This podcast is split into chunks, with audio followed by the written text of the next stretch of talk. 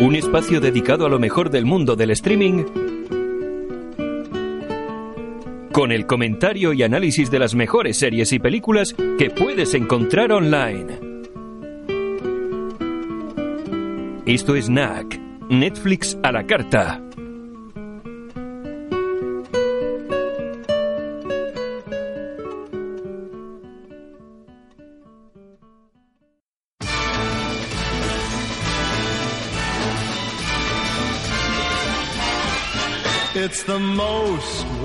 Wonderful time of the year. With the kids jingle belling and everyone telling you be of good cheer. It's the most wonderful time of the year. It's the hap- happiest season With those holiday greetings and gay happy meetings when friends come to call. It's the happiest season of all. There'll be parties for hosting, marshmallows for toasting, and caroling out in the snow. There'll be scary ghost stories and tales of the glories of Christmases long, long ago. It's the most wonderful time of the year. There'll be much mistletoeing and hearts will be glowing when loved ones are near. It's the most wonderful time of the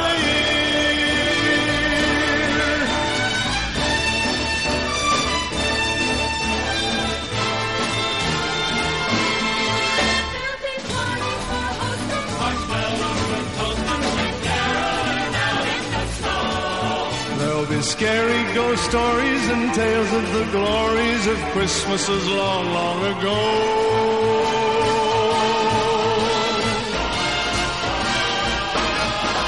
It's the most wonderful time of the year. There'll be much mistletoeing and hearts will be glowing when loved ones are near. It's the most wonderful time. Yes, the most wonderful time. Oh, the most wonderful time of the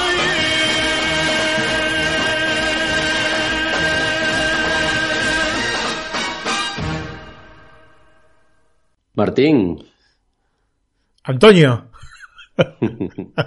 ¿qué tal? ¿qué tal? Este año ya llegó la Navidad, ¿verdad? Efectivamente. O casi, estamos en puertas. Justamente, le vamos a proponer este, en este programa a los oyentes algunas alternativas como para pasar las últimas horas anteriores a, a Navidad. Efectivamente, que tienen con nosotros de fondo. efectivamente. ¿Y, y qué se ven algunas de las películas que recomendamos, Antonio, o, o no? Eso es. Y que, ah, como bien dices, pues que aprovechen también esta Navidad para ver alguna o varias de las películas que vamos a recomendar, aunque creo que muchas de ellas ya las habrán visto, ¿no? Eh, yo creo que sí, son películas. Mira, pero son esas películas que llegan a Navidad y vos decís, bueno, voy a verla. Es la, Son- es la fecha exacta, viste, que para verla. Son, como bien dices, son esas películas que ponen la televisión tradicional. Aquí en España está Antena 3, Telecinco, ¿no? Televisión española. Sí. Y estoy seguro que de estas 10 que vamos a proponer,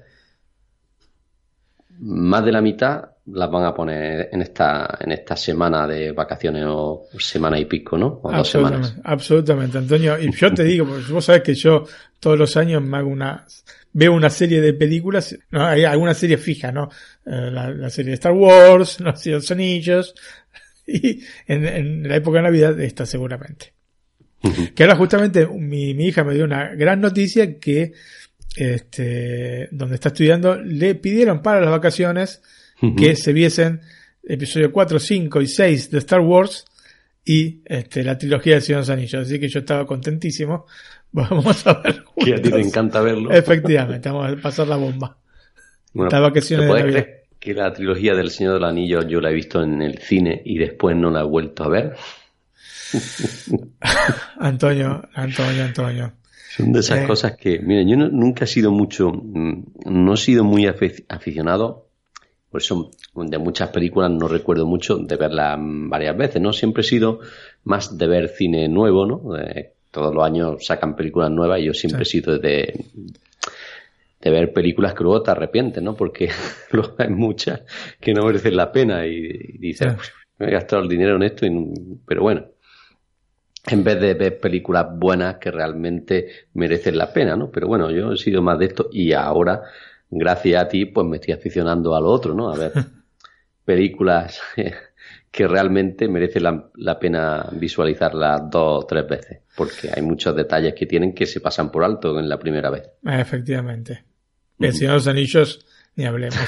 ¿no? Es uno, por ejemplo, de ellas, sí. Eh, Y bueno, aparte están las versiones extendidas, ¿no? Eh, que son las que recomiendo absolutamente ver. Especialmente en las versiones eh, Blu-ray, porque las versiones Blu-ray, eh, la primera versión que salió, la primera edición de, de la trilogía, eh, la calidad del video no era la mejor.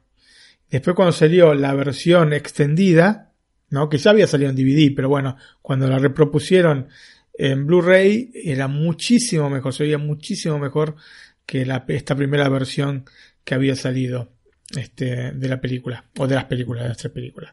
Así que, mm, de dos motivos. Yo no sé si después habrán sacado una nueva versión, digamos, con el corte cinematográfico, eh, mejorado este, el, el aspecto del video. Pero si no es así, desde ya que tener que ir de cabeza a las versiones este, extendidas, ¿no? HBO me parece, HBO me parece que las tiene. Mm, No te puedo decir, yo sé que la he visto disponibles, eh, supongo que serán HBO, porque para esto HBO es más especial que Netflix Mm. o, bueno, Amazon también, en este sentido suele Sí. traer películas buenas, las que yo digo buenas, y Netflix no, no tanto en este sentido, aunque sí, aunque últimamente también está metiendo en su catálogo algunas de estas películas. Sí, yo creo que Netflix está apresurando a meter las películas. Bueno, vos sabés que, y esto es una cosa que realmente me, cuando- te acuerdas que yo te lo dije hace unos días, realmente me llamó poderosamente la atención que han desaparecido todas las películas de Disney del catálogo de HBO. Pensemos que eh, Disney Plus llega dentro de meses, ¿no? Estamos hablando casi un año entero que falta para que llegue. Y no está dicho que llegue el año que viene a Europa. ¿No es cierto? Así que, no sé. es realmente eh, sorprendente esto. Acá en Italia, mm, bueno, no está HBO, pero sí eh, Netflix está poniendo las películas eh, de Disney este, digamos, por delante de otras. Otras veces, digamos que no te hacían tanta publicidad. Viste que cuando abrís la página de Netflix, especialmente la página de, con un navegador con este, la Mac o en el PC, la PC, te aparecen la- los destacados. Bueno, antes no aparecían las de Disney y ahora están, por ejemplo, en la que vi hoy era este, Wally, ¿no es cierto? Así que evidentemente o le quieren dar mucha manija ahora que están por terminar, este, se está por terminar lo que se daba, ¿no es cierto? O no sé. Bueno. Wally merece estar en primera plana, pero que es una película que ya tiene sus añitos, ¿no? Sí, Martín, Wally tiene ya su año, aunque, bueno, como bien dice, tiene que estar de las primeras siempre, ¿no? Sí, sí, sí, es una gran, gran película. Bueno, Martín, entonces, ¿te ha sido difícil escoger tus cinco películas? Mira, hay una cosa, Antonio, que es importante. Esto, ¿no? Nosotros vamos a hacer una recomendación de una cantidad de películas. Hay buenas películas de Navidad. Hay buenas películas de Navidad.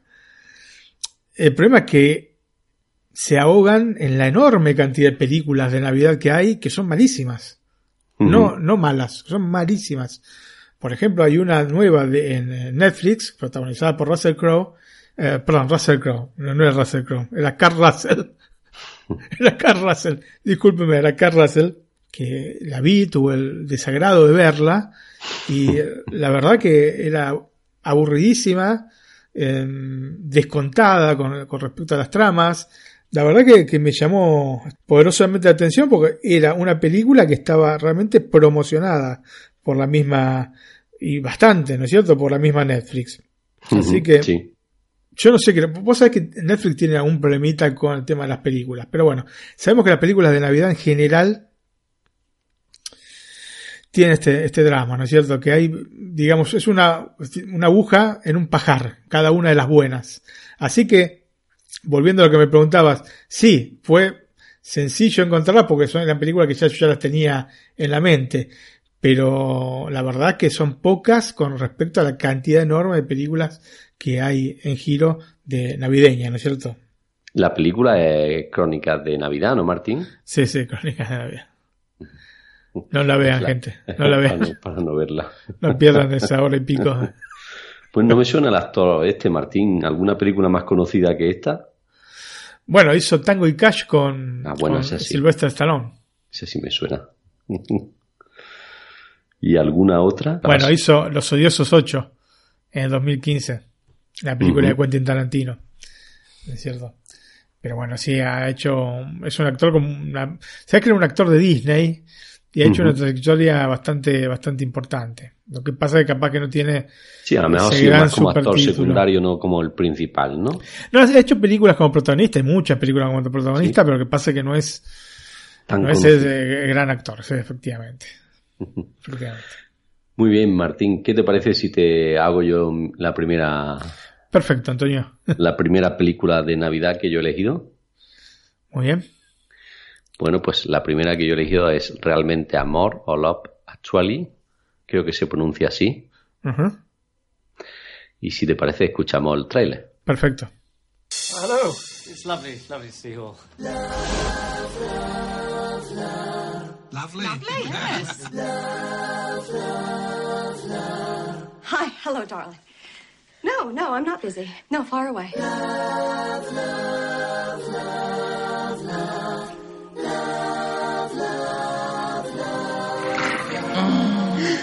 Let's do it. Let's go get the shit kicked out of us by love. Yes. Oh. God, who do you have to screw around here to get a cup of tea and a chocolate biscuit? right. Bonjour, Aurelian. Bonjour. Excuse me for one second. Okay, that's done. Um,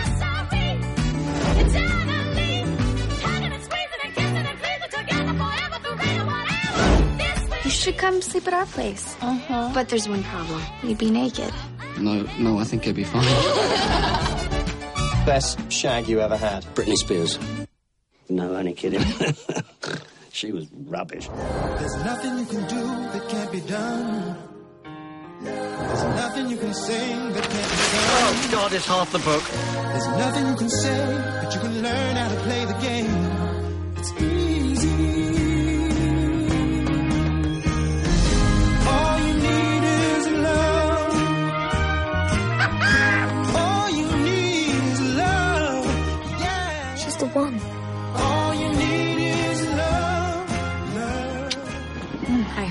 Gorgeous. Love is all you need. Love is all you need. Love is all you need. Love is all you need. Love is all you need. Love is all you need. Love is all you need. Love is all you need. Love is all you need. You have this kind of problem? Bueno, Martín, pues después de este tráiler, ¿no? Hay que decir que la película realmente Amor es un clásico indispensable, pienso yo, para todo amante del género romántico y navideño, ¿no? Sí. Una película que entrelaza distintas historias de amor. Creo que eran 10, no estoy muy seguro, porque hace ya tiempo que la he visto, pero puede ser 10, ¿verdad? Eh, sí, sí, una cantidad importante. Me acuerdo la, la, la, el póster de la película que también tenía un montón de fotos de las distintas tramas, ¿no? Y también, pues evidentemente, está encabezada por un reparto de élite también, ¿no? Entre sí. los que destacan, por ejemplo, Emma Thompson y Hugh Grant, ¿no? Entre otros. Sí. Y que se ha convertido en uno de los títulos estrellas de Richard Curtis. Mm. También la música también destaca, ¿no? Sí. La música original de la película fue compuesta, orquestada y llevada a cabo por eh, Craig Armstrong, del que tú nos has hablado varias veces aquí, ¿no? Uh -huh. Y si te parece, pues escuchamos el tema principal, ¿no? En el portugués Love. Sí, será este, relativo a la historia de este inglés que se relaciona con la portuguesa. Supongo, sí. Por el título, ¿no?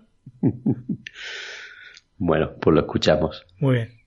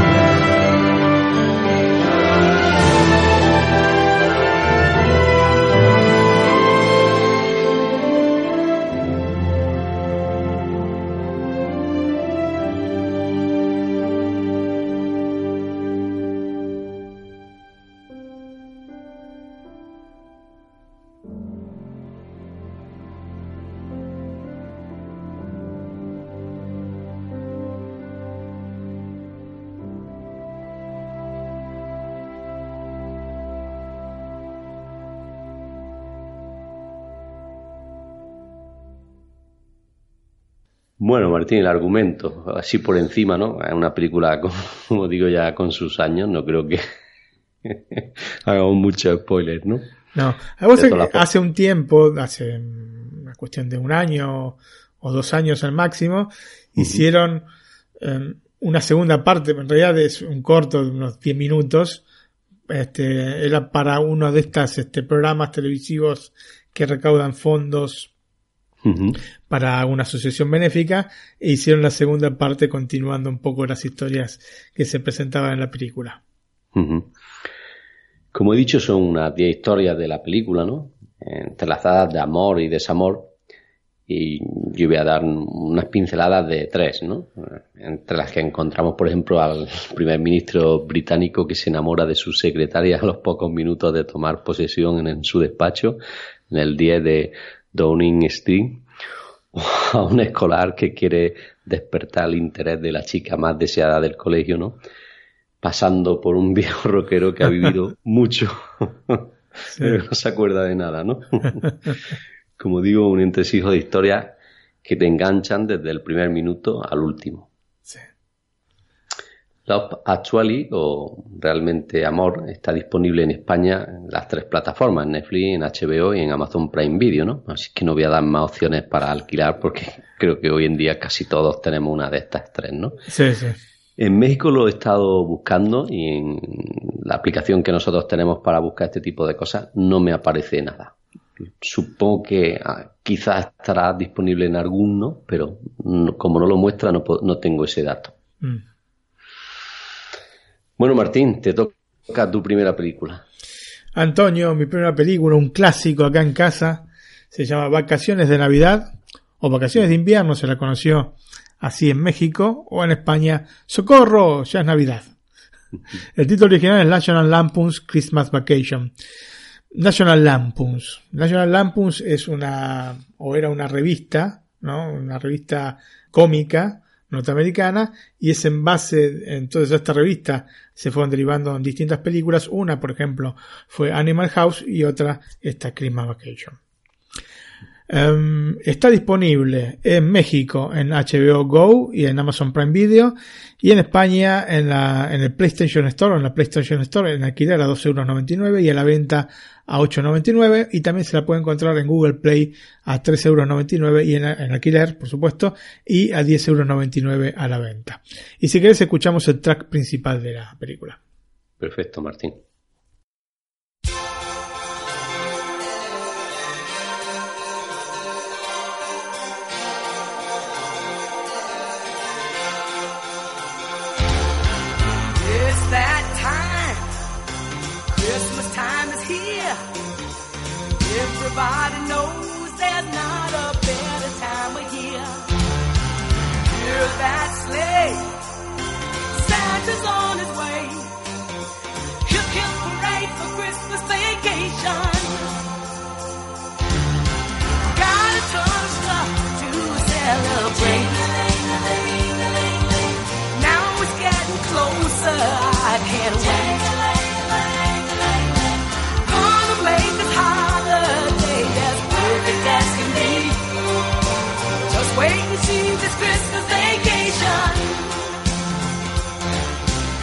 This old house sure is looking good.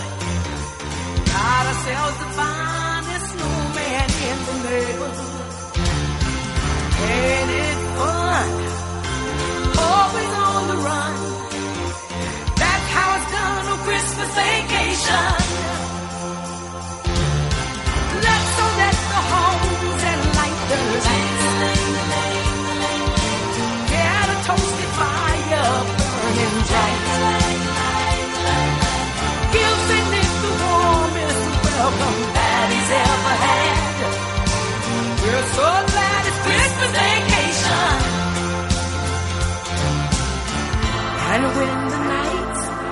Are peaceful and serene, we can cuddle up and do our Christmas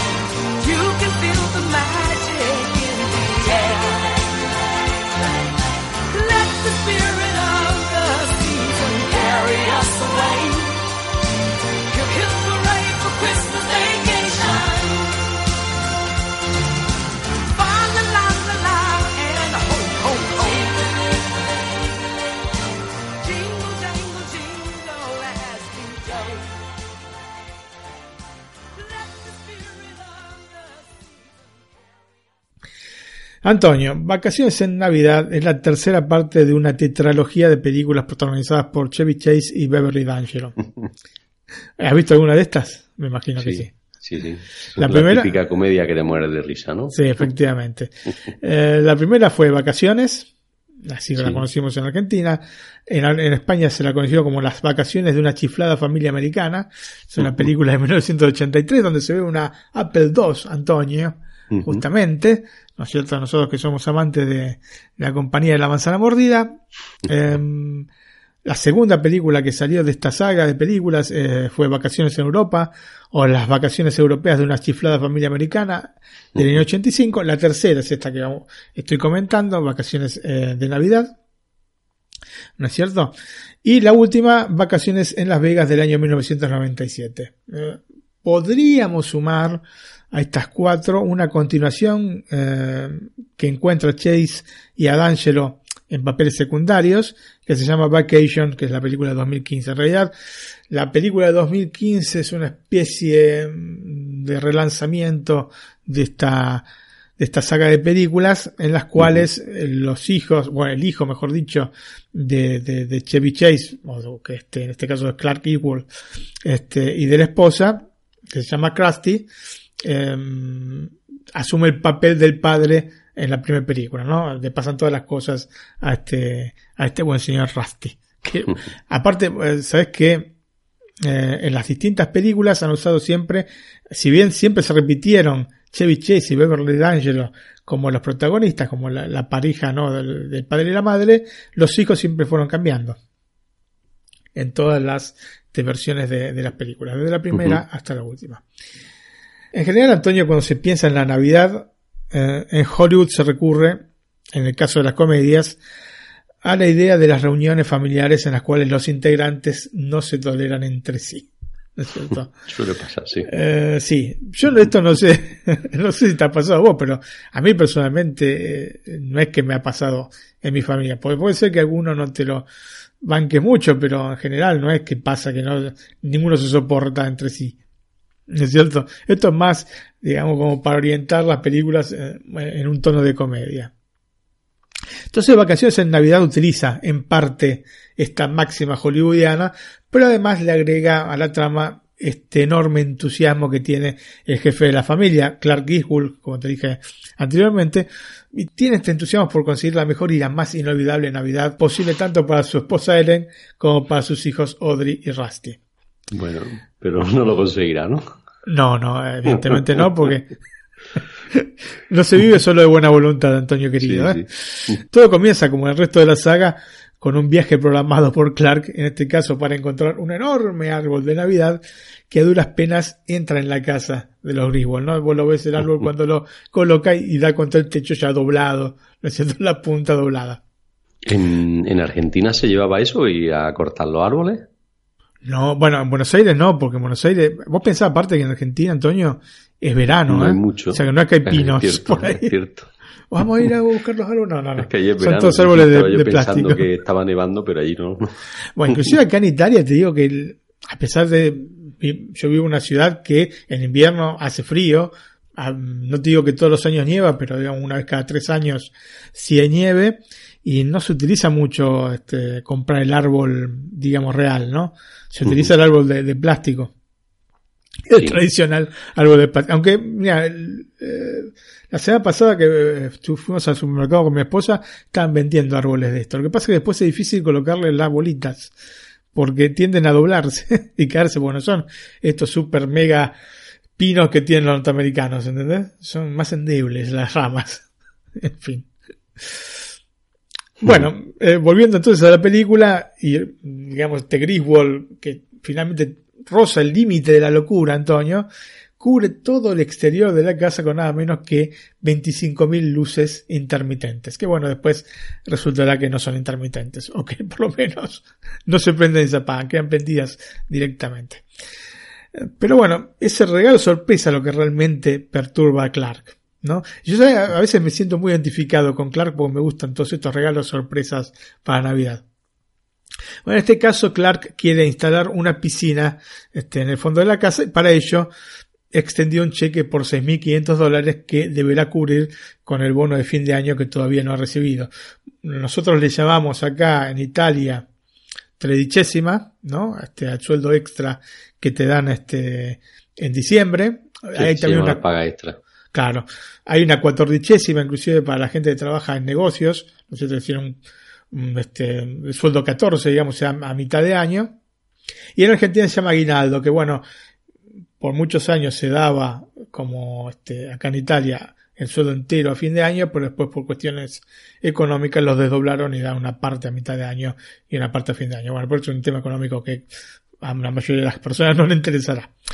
Bueno, eh, todo este motivo, cuadro familiar se va a ir conformando con padres, tíos, primos, ¿no? Todos invitados para esta noche buena que quieren pasar este Griswold con, con la familia. Una noche buena que después se va a transformar en desopilante y en la que no faltará absolutamente nada. En tanto, el famoso bono que Clark estaba esperando con tanta ansia llega a último minuto, Antonio, pero bueno, vamos a escuchar este tramo de la película y vamos a ver qué es lo que le deparó el destino a nuestro pobre Clark Griswold. Perfecto, lo escuchamos. ¿Qué diablos quiere? Eh, tengo una entrega para Clark W. Grisman. Se supone que debía entregarlo ayer, pero cayó entre los asientos. No lo vi. Lo siento.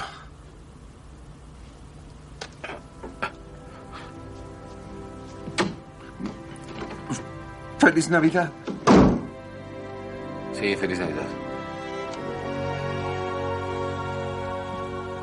No lo creo. ¿Qué es? ¿Una carta confirmando tu reservación en el manicomio? Es de mi compañía. Tu bono. Mi bono.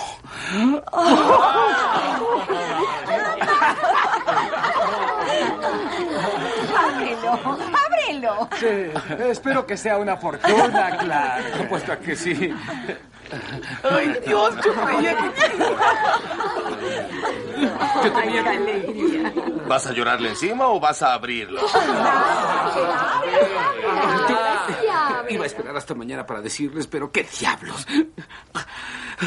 Con este cheque de bono voy a construir una piscina.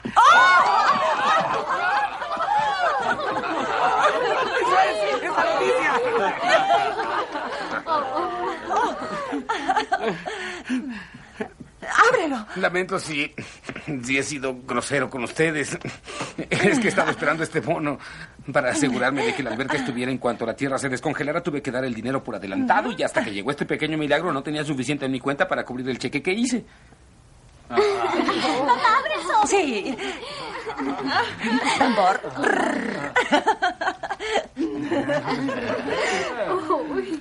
¡Qué emoción! Si sobra suficiente, eh, voy a invitarlos a todos para ayudarme a estrenar. No sé nadar, ya lo sé, Eddie. Ay.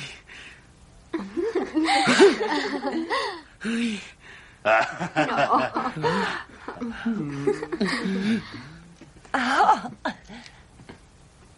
Clark, ¿qué pasa? ¿Amor? ¿Es más de lo que esperabas, eh?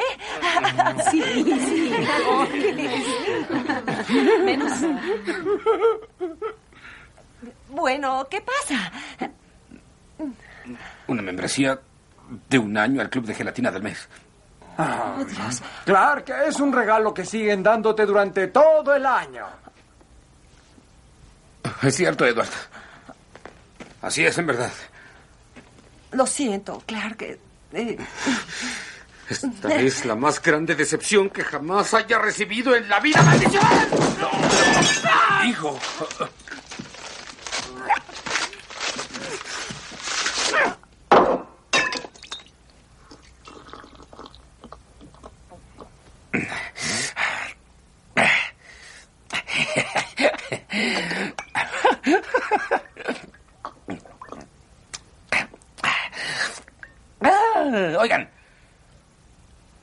si alguno quiere una idea de último minuto de regalo para mí, tengo una. Quisiera Frank Shirley, mi jefe, justo aquí hoy. Quiero que lo traigan de su refugio vacacional allá en Holiday Lane con todos los demás ricos y lo quiero justo aquí, con un gran moño en la cabeza. Y quiero verlo directo a los ojos y quiero decirle lo ruin, mentiroso, maldito, podrido, miserable, bajo, cara de serpiente, aliento de polvo, descarado, prepotente, ignorante, sanguijuela, cara de perro, tarado, estéril, engreído, inmisericorde, gordo, egoísta, degenerado, asqueroso, gusano y pedazo de desperdicios de mono que es él. ¡Aleluya! ¡Caracoles, ¿dónde están las aspirinas? Antonio, Realmente desopilante. Este, yo te digo, ayer, este, como te comenté, off the records, lloraba de risa cuando estaba poniendo acá para el programa. La película es un compendio de gags que se nutre fundamentalmente de dos cosas. El buen hacer de Chevy Chase, que realmente es brillante en, sus papeles de comediante. No sé si habrá hecho algún otro que alguna película no fuese comedia. Y este, te decía, bueno, este, este buen hacer que tiene este actor y un minucioso repaso irónico por cada uno de los detalles que conforman la Navidad actual que está basada en tradiciones, usos y costumbres más que en el verdadero motivo del festejo, ¿no? Em, es una película que a casi 30 años de su estreno, repito, en 1989, continúa siendo divertida porque apela a un humor simple y llano. Em, mucho de lo que funciona en vacaciones en Navidad va a ser empleado por John Hughes en el guion de un mega éxito que después vas a comentar vos, que conocimos como Home Alone o Mi pobre angelito o Solo en casa, la película de 1990. Suele pasar, sí. Eh, bueno, eh, te doy este, los datos técnicos. La película fue estrenada el 1 de diciembre de 1989 en los Estados Unidos, el 21 de diciembre del mismo año en Argentina, el 30 de noviembre, pero de un año después, en México, y el 21 de diciembre en Puerto Rico. No tengo los datos del estreno en España, extrañamente, porque generalmente está siempre. No sé si no la habrán estrenado o qué habrá pasado con esta película, pero bueno, no estaban. La duración es de 97 minutos y el sonido estéreo.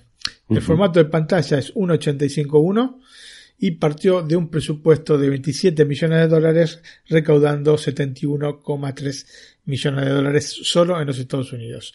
Sus protagonistas son uh, Chevy Chase como Clark Griswold, Beverly D'Angelo como Ellen, Juliette Lewis como Audrey, John Galecki como Rusty, Ron Galecki es Leonard de, este, de Vivan Theory, Sí. Pero acá era realmente un niño, ¿no es cierto? Ya es bastante bajito el actor, acá era realmente un tapón. John Randolph como Clark eh, Griswold Sr., eh, Diane Ladd como Nora, ¿no? La esposa o la madre de, Clark, eh, A.G. Marshall como Art, Doris Roberts como Francis, Rannis Quaid como Eddie, Miriam Flynn como Catherine y Brian Doyle Murray, que es el hermano de Bill Murray, como Frank Shirley, que es el jefe de Clark escrita por, te digo, por John Hughes, ¿cierto? Eh, que también escribiría el guion de Mi Pobre Angelito, y dirigida por Jeremiah Chaknik. Muy bien, Martín. Pues ya has comentado tú mi segunda propuesta, que no he visto solo en casa, ¿no? Como Alone, ¿no? Sí, efectivamente. bueno, esta y todas sus partes posteriores, ¿no? sí, por lo menos hay la segunda parte que es en, Nueva York. Y creo que después la tercera ya no trabaja Macula y Calque, ¿no? Yo creo que tampoco. Mm, es otro chico. Eh, bueno, Martín, si te parece, escuchamos el trailer. Perfecto. ¡Mamá! ¡Papá! ¡Nos, hemos dormido! ¿A dónde vais? ¿A dónde vais? Vamos a perder el avión. Estamos todos, once incluyéndome. Cinco chicos, seis chicas, cuatro padres y el señor Don Gato. Llegamos tarde. No, llegan a tiempo. ¡Bien! Bienvenidos al vuelo 1275 a París, Francia. Presentimiento. ¿Qué casa atacamos primero? ¿Qué? Que se nos ha olvidado algo. ¡Arriba las palancas! Dices eso porque nos fuimos a toda prisa. ¿Dejamos las luces en automático? ¿Cerraste bien? Sí. ¿Cerraste el garaje? Eso es. Se me olvidó cerrar el garaje, eso es. No, no es eso. ¿Qué más se nos ha podido olvidar? ¡Kevin! ¡Ah! Solo en casa. Mi casa. Y tengo que defenderla. ¡Cuidado! Con Macaulay Culkin. Bien, imbéciles, venid a por mí. Joe Pesci. Daniel Stern. Que alguien conteste. Catherine O'Hara. ¡Conteste! John Hurt. No me oyes. Y John Candy. Tengo la sensación de que no olvidarán estas navidades. Solo en casa. Una película de John Hughes, dirigida por Chris Columbus. ¿Os rendís o aún queréis más?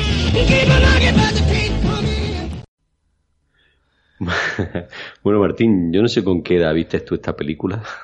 Bueno, no- te puedo decir que no era un niño, Antonio, porque ya cuando lo estrenaron tenía 19 años. Éramos adolescentes ya. Pero yo Sí, cuando recuerdo que casi cuando... adultos, sí. cua- sí, yo rondaba los... Yo creo que los 17, 18 Sí, sí. o 19 años, por esa época más o menos. Ah. Entre los 17 y los 20 años, Claro. para ser exacto. Y yo decía, pues, ¿por qué no me habrán dejado a mí mis padres solos? en casa no tendría que haber pasado Sí. yo también bien como este, ¿no? bueno, como digo, solo en casa es una película dirigida principalmente para el público infantil, ¿no? Eh, fue mm, lanzada en el año 1990, eh, dirigida por Chris Columbus, protagonizada, como bien ha dicho, por quién, Martín? Macula y Calken.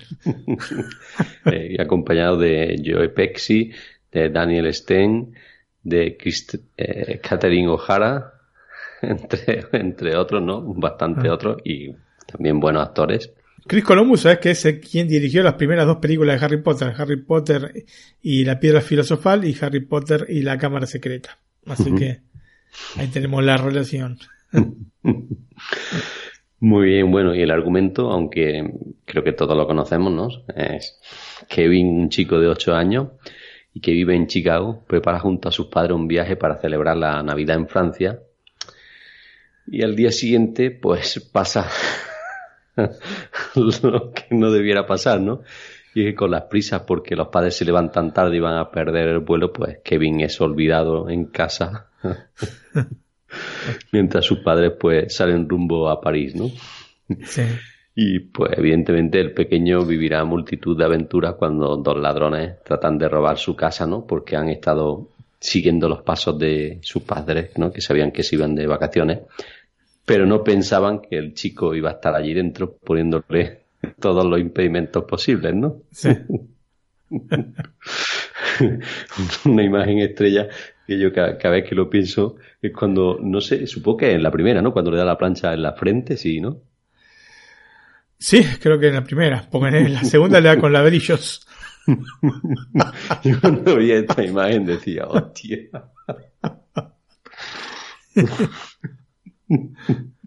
Que le deja la marca. Tiene que ser doloroso eso, ¿eh? Mira que yo ¿Qué te parece? En mi, en mi, en mi empresa trabajamos con, con plástico ¿no? a alta temperatura y alguna vez que otra me he hecho una pequeña quemadura, ¿no? Pero de ese tipo. Sí, es que no solo la quemadura, el golpe seco de la, de la plancha en la cabeza no ser nada agradable. Sí. Bueno, si te parece, Martín, escuchamos la música de los, títulos de los títulos finales de la película. Perfecto.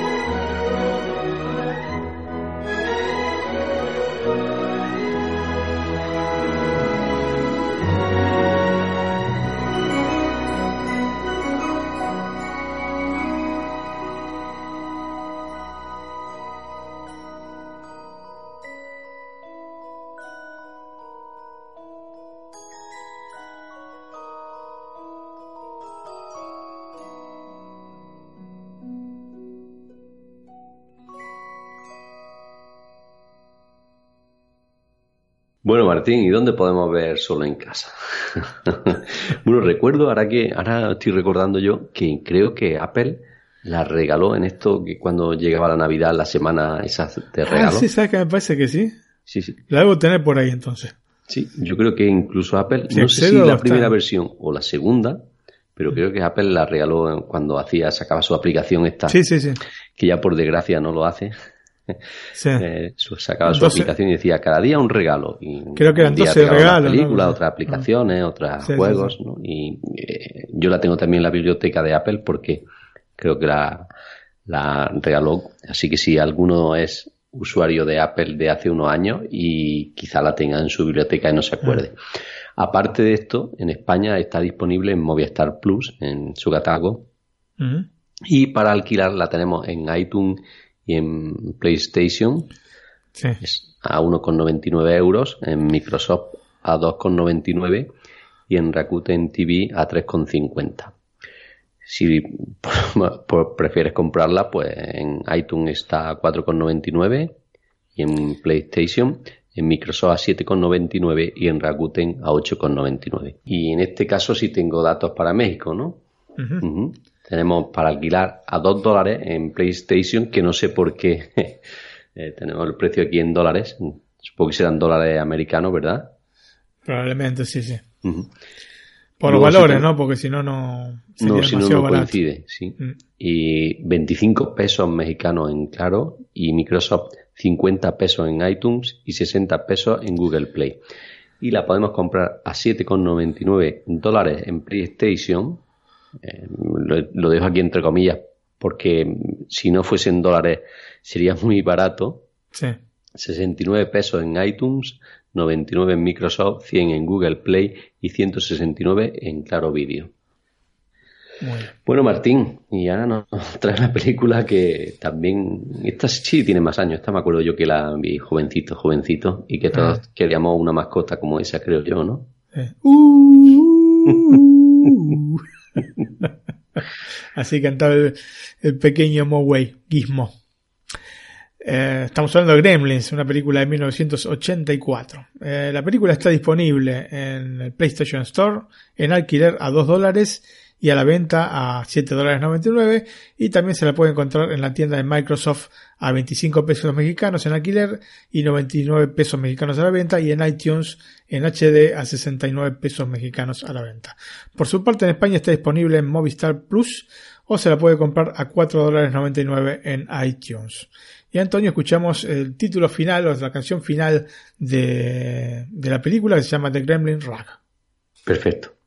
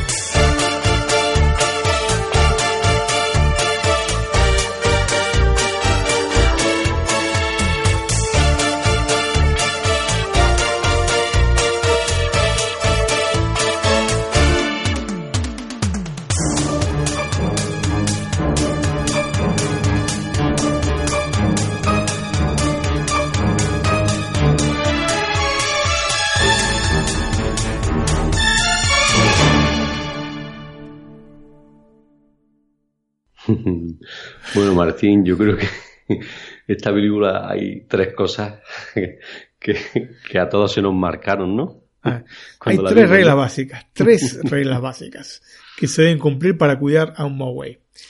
La primera es no exponerlo a luces brillantes, las odia. Por ende, no hay que dejarlo jamás a la luz del sol porque esto lo mataría.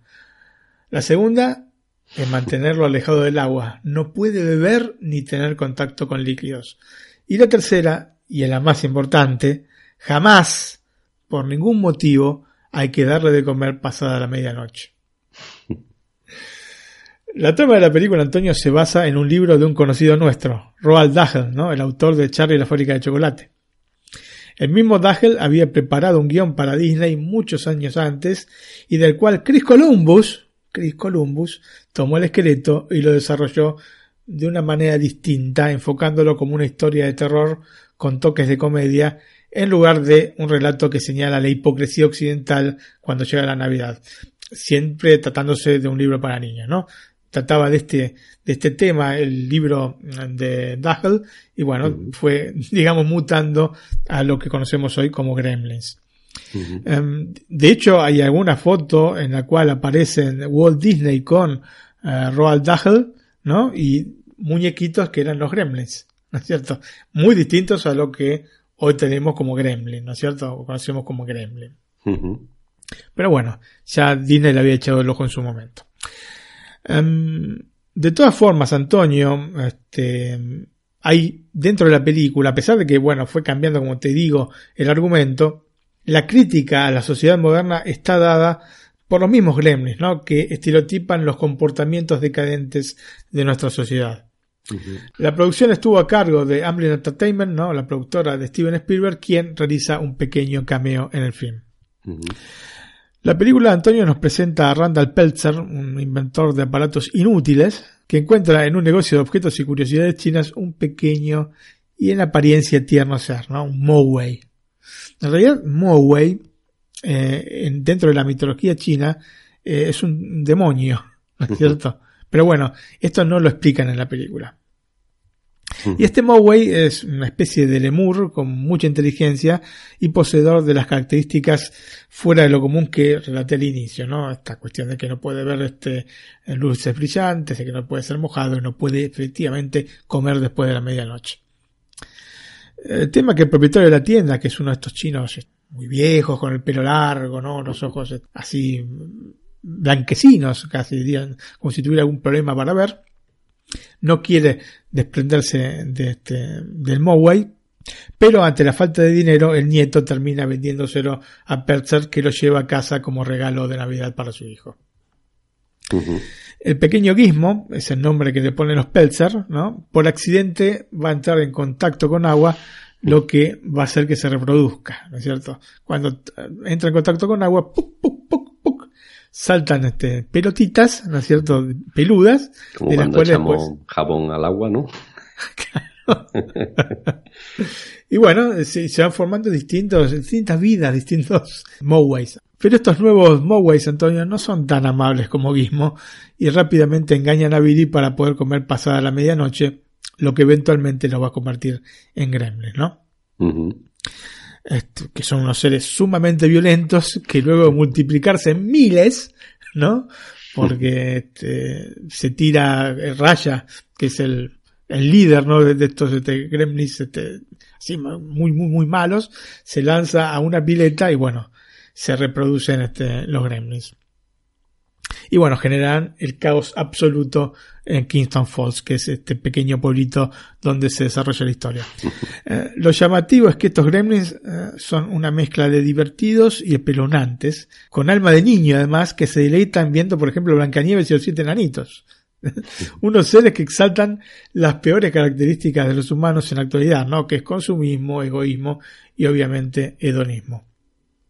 Y Antonio, vamos a escuchar una escena de la película que es justamente cuando los gremlins quedan alucinados viendo Blancanieves y los siete enanitos.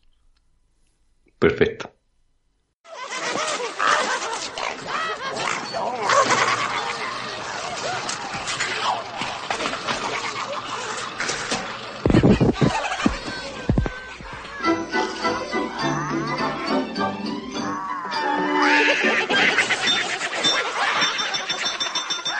Hi ho!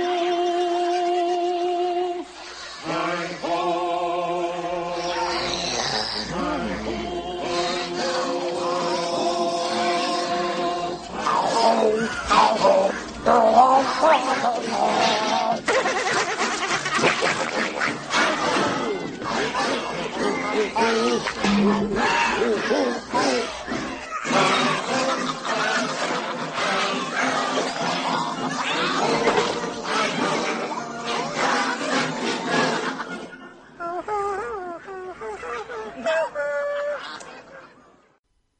Antonio, el film terminó convirtiéndose en un clásico de los años 80 por esta sabia combinación entre comedia y terror. En definitiva, es una película navideña que toca cuerdas distintas a las tradicionales.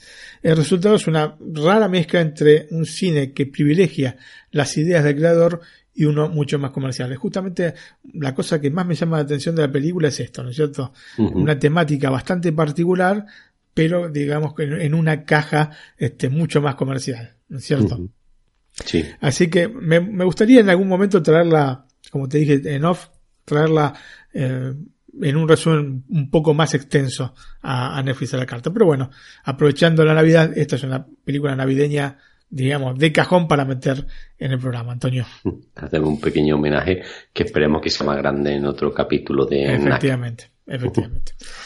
Pasamos a los datos técnicos. La película fue estrenada el 8 de junio de 1984 en los Estados Unidos, el 23 de agosto en la Argentina, el 28 del mismo mes en España, el 13 de diciembre en México, el 19 también de diciembre en Colombia y el 25 en Perú y Uruguay. La duración de la película es de 106 minutos y el sonido estéreo. El formato de pantalla es 1.85.1. Todas estas películas navideñas suelen tener este formato de pantalla partió de un presupuesto de 11 millones de dólares y recaudó 148 millones de dólares, un poquito más, 200 mil, este, en los Estados Unidos. La Eh, verdad que para, la- para el año que fue un presupuesto muy bajo, ¿no?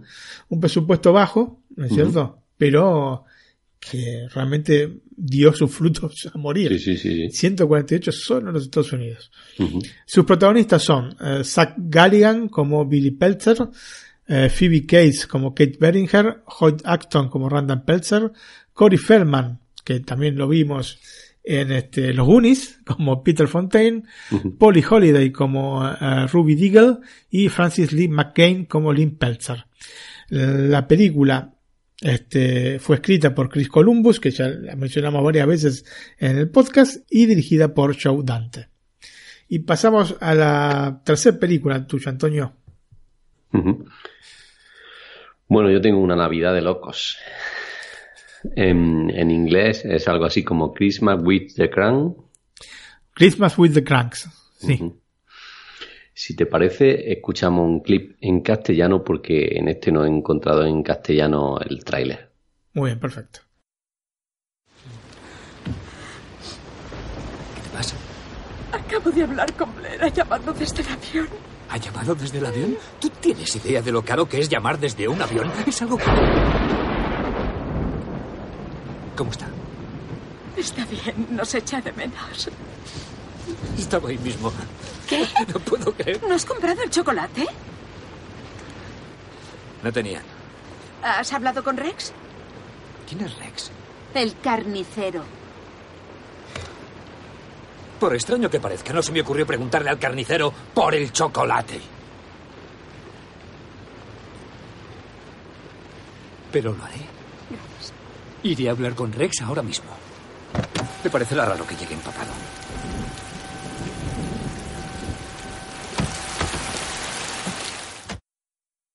Bueno, no te pregunto si la viste, ¿no? Es una pregunta un poquito absurda. bueno, Martín, Una Navidad de Locos es una película del año 2004 basada en la novela Una Navidad diferente de John Grisham, eh, dirigida por Joey Roach y protagonizada por Tim Allen y Jamie Lee Curtis, ¿no? Sí. Conocidos también, ¿no? Efectivamente. Bueno, el argumento, pues. Luther y Nora Khan y su hija Blake parece que van a pasar la Navidad un poquito separados, ¿no? Eh, Luther decide escaparse de vacaciones con su esposa a un crucero por el Caribe. Sí. Y su esposa, pues en principio parece que no está muy de acuerdo en esto, ¿no? Ella es más clásica de pasar la Navidad en casa que irse de vacaciones, ¿no? Y cuando finalmente el marido la convence, surge un imprevisto, ¿no? Como suele pasar, ¿no? Eh, Blade decide regresar a casa junto con su prometido, Enrique, eh, para pasar eh, la Navidad, las fiestas con sus padres, ¿no? Sí. bueno, y, eh, y los padres pues tienen que rehacer el ambiente navideño rápidamente para, para que no se note que se van de vacaciones, ¿no? Hay una escena de la película en la que Tim Allen se pone botox y queda insensible en la boca. Y se pone- creo que está comiendo este, ensalada de frutas, la boca se le va cayendo.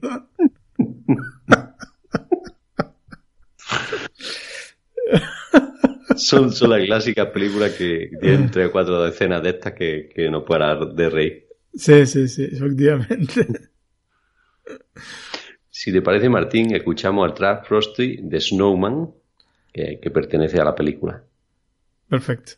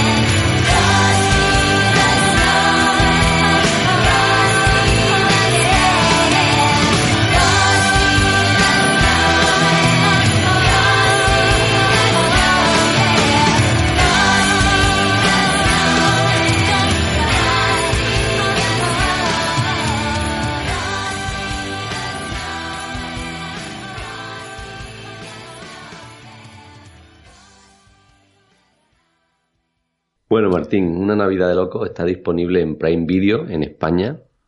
Y si no tenemos acceso al, al servicio de Amazon de streaming, pues podemos alquilarla por 1,99 euros en Rakuten TV, en Google Play, en Google Play perdón, y en PlayStation, en iTunes a 3,99 euros. O por el contrario, si preferimos comprarla, pues tenemos la opción de 5,99 euros en Rakuten TV, en iTunes, en PlayStation y en Google Play. Se han puesto todos de acuerdo. F. Para México también tenemos alguna opción, como está Sí. disponible en Crackle, eh, un servicio de streaming de vídeo. Y para alquilar, pues lo tenemos a 40 pesos en Microsoft y Google Play y a 50 en iTunes. La otra opción es comprarla a 65 pesos en Google Play, 69 en iTunes y 79 en Microsoft. Y ahora pasamos a otra que veo yo que también es muy, entre- es muy entretenida, ¿no? Acá la conocemos como Babo Bastardo. ¿En Italia? Sí. Acá eh, Papá Noel es Babo Natale, ¿no? Entonces Babo Bastardo. La película se llama, eh, o se conoció por lo menos en Argentina como Un Santa no tan santo. Y el título original, y el- con el cual también se lo conoció en España, es Bad Santa. Es una película del año 2003. En México está disponible en Google Play en alquiler a 25 pesos mexicanos y a la venta a 65 pesos, pesos mexicanos. Y en España está disponible solo a la venta en iTunes y PlayStation Store a 5,99 euros. Ujú. Y escuchamos eh, el nocturno Opus 9 número 2 de Frédéric Chopin Antonio de esta banda sonora tan especial y que me encanta de la película. Perfecto, lo escuchamos.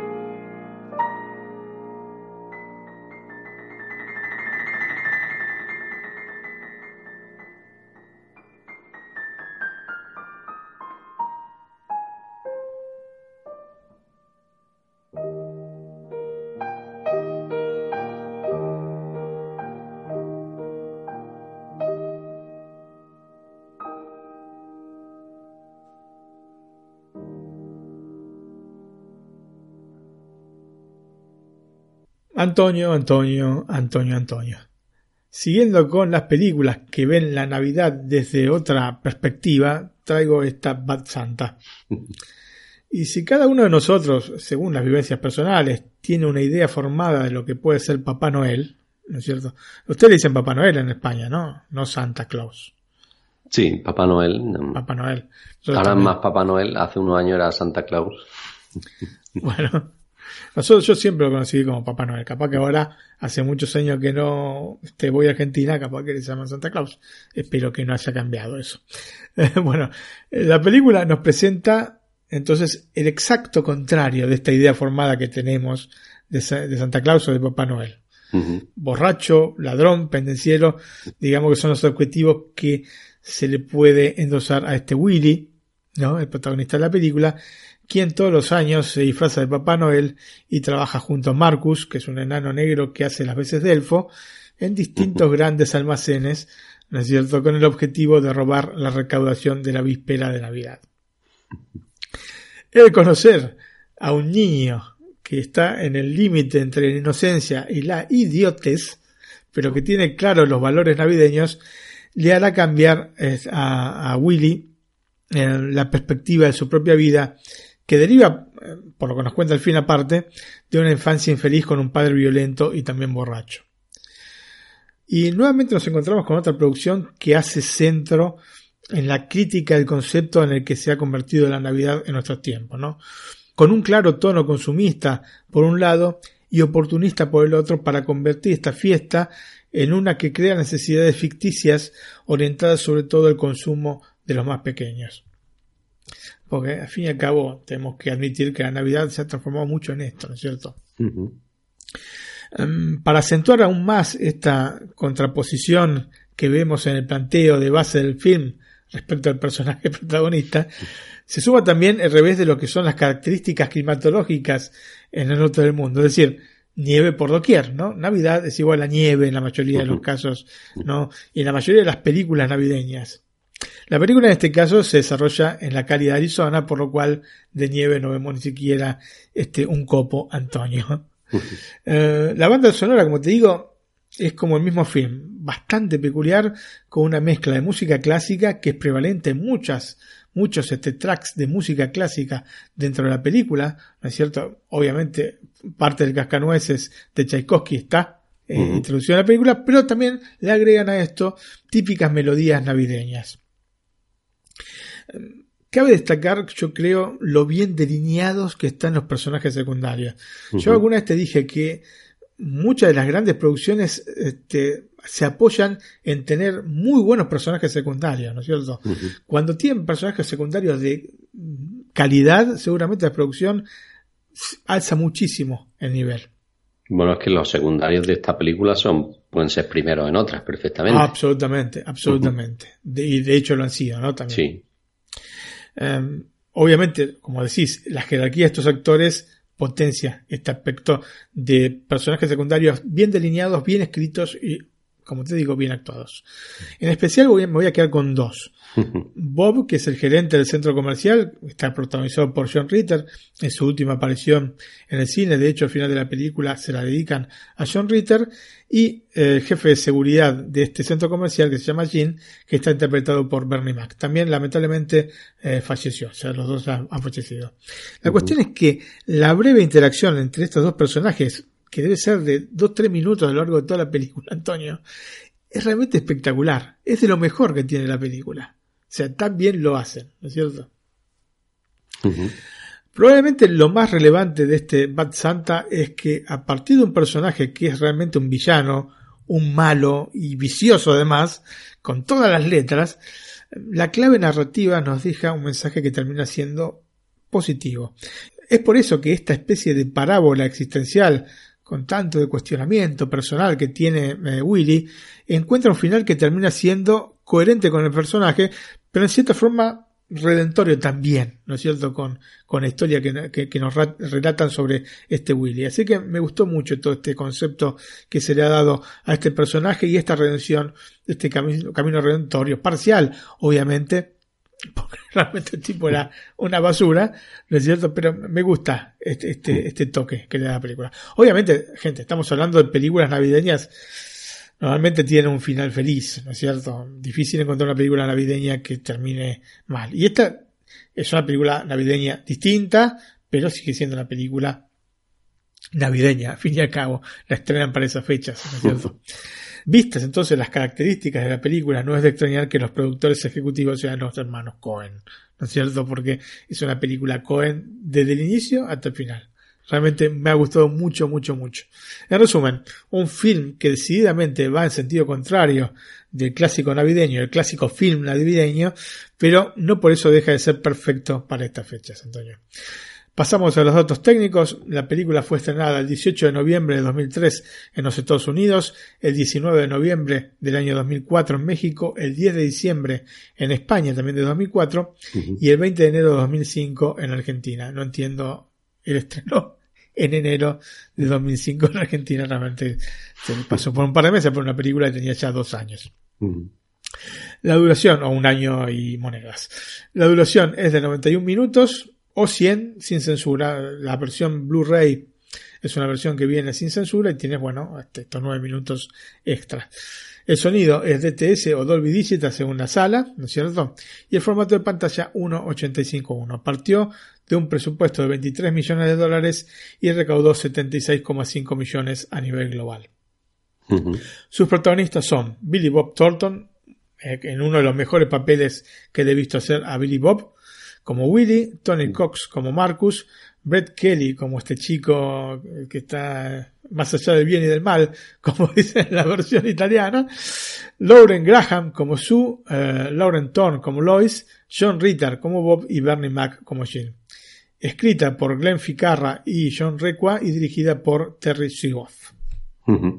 eh, Billy Bob Thornton tiene una serie que me encanta en Amazon, que ya la traje aquí, eh, que es Goliath. Sí. Está la segunda temporada disponible, que tengo que verla porque. y que van a sacar que ya ha sido empleada para la tercera. Sí, Está por ahí. Publicaste Sí, sí. el post hace poco en la página. También Y- actuó en Love Actually, Ujú, sí, hace presidente de. Estados Unidos. Y como lo he visto aquí, la verdad que a mí me gusta muy bien hacer los papeles muy bien el actor. Sí, sí, sí. Ujú. Acá está realmente rompe todo. Rompe todo porque es un papel complicado. Sinceramente, especialmente con la imagen arquetípica que tenemos en- de Papá Noel, verlo de esta manera. No, borracho, vomitando, este, orinándose encima. Obviamente, gente, esto no es para ver con chicos, es una película absolutamente para adultos. Bueno, Martín, como en casa en ningún sitio, ¿no? Nunca mejor dicho, ¿no? Esta es mi cuarta propuesta. Eh, Four Christmases, ¿se dice así? Sí, más o menos, va. Más o menos, ya, más o menos. Nos acercamos. Bueno, si te parece, escuchamos el tráiler. Perfecto. Hola, papá. Mamá, hola, soy Lo siento, mamá, malas noticias. Hola, no papá, podremos ir. ¿soy yo? Nadie se enfadó más que nosotros el año Quería pasado, pero hay que no conformarse y podremos pasar la contigo la Navidad. Cada año, Brad y Kate evitan pasar las Navidades con sus respectivas familias. Previsto que aterrice ni despegue ningún vuelo. No puede estar pasando. ¿No hay vuelos con otra compañía asociada? No, lo siento. ¿Y una no asociada? No, tampoco. Y una a la que la suya se haya asociado sin que se sepa. Pero este año ¿Dónde pasarán estas Navidades? se verán obligados a celebrarlas Hola, mamá. Es mi padre. Seguro que nos han visto en las noticias. con sus familias. Verás qué chuchón te da cuando te vea, mamá. No achucharé a nadie. Está deseando veros. The New Line Cinema. Tenemos que pasar estas navidades con rapidez y sin pelearnos con la familia. Feliz Navidad, mamá. Hola, papá. Hola, mamá. Feliz Navidad, papá. Kate, estos son mis hermanos Denver y Dallas. Tú debes ser la chica de Orlando. ¿Orlando? Nosotros tenemos el nombre de la ciudad en la que nos pariaron. Qué mal gusto. Empezamos bien. Cuatro familias. Bradley, no intento ser tu padre, pero espero que me dejes ser tu amigo. Ya eras mi amigo, mi mejor amigo. Pero al acostarte con mi madre se me hace todo un poco raro. Un solo día. ¿Esta eres tú? Mamá, ¿por qué tienes esta foto? A mí me encanta. Estás gordísima. Comía porque estaba depre. Ahora no está depre, pero tiene un saque. Sin piedad. Me abandonaste a mi suerte en el castillo hinchable. Pensé que me hacías señales porque superabas el miedo. ¿Cómo iba a pensar que tus señales significaban que aquel grupo de angelitos te estaba machacando? ¿Cómo vas a apreciar a alguien por lo que es si no le conoces? Mis hermanos están entrenados para la lucha. ¡Ríndete, soldado! ¡Será mucho peor! ¡Qué nenaza! Lo único que desean estas navidades Solo tengo que ajustarlo. ¡Tira de él, hombre! Pero no tanto. es una escapatoria. Vince Bong, Reese Witherspoon, Mira que vomitar sobre la tía Kate. no lo aguanto. como en casa, en ningún sitio. Me voy, es asqueroso. Ese olor agrio es horrible.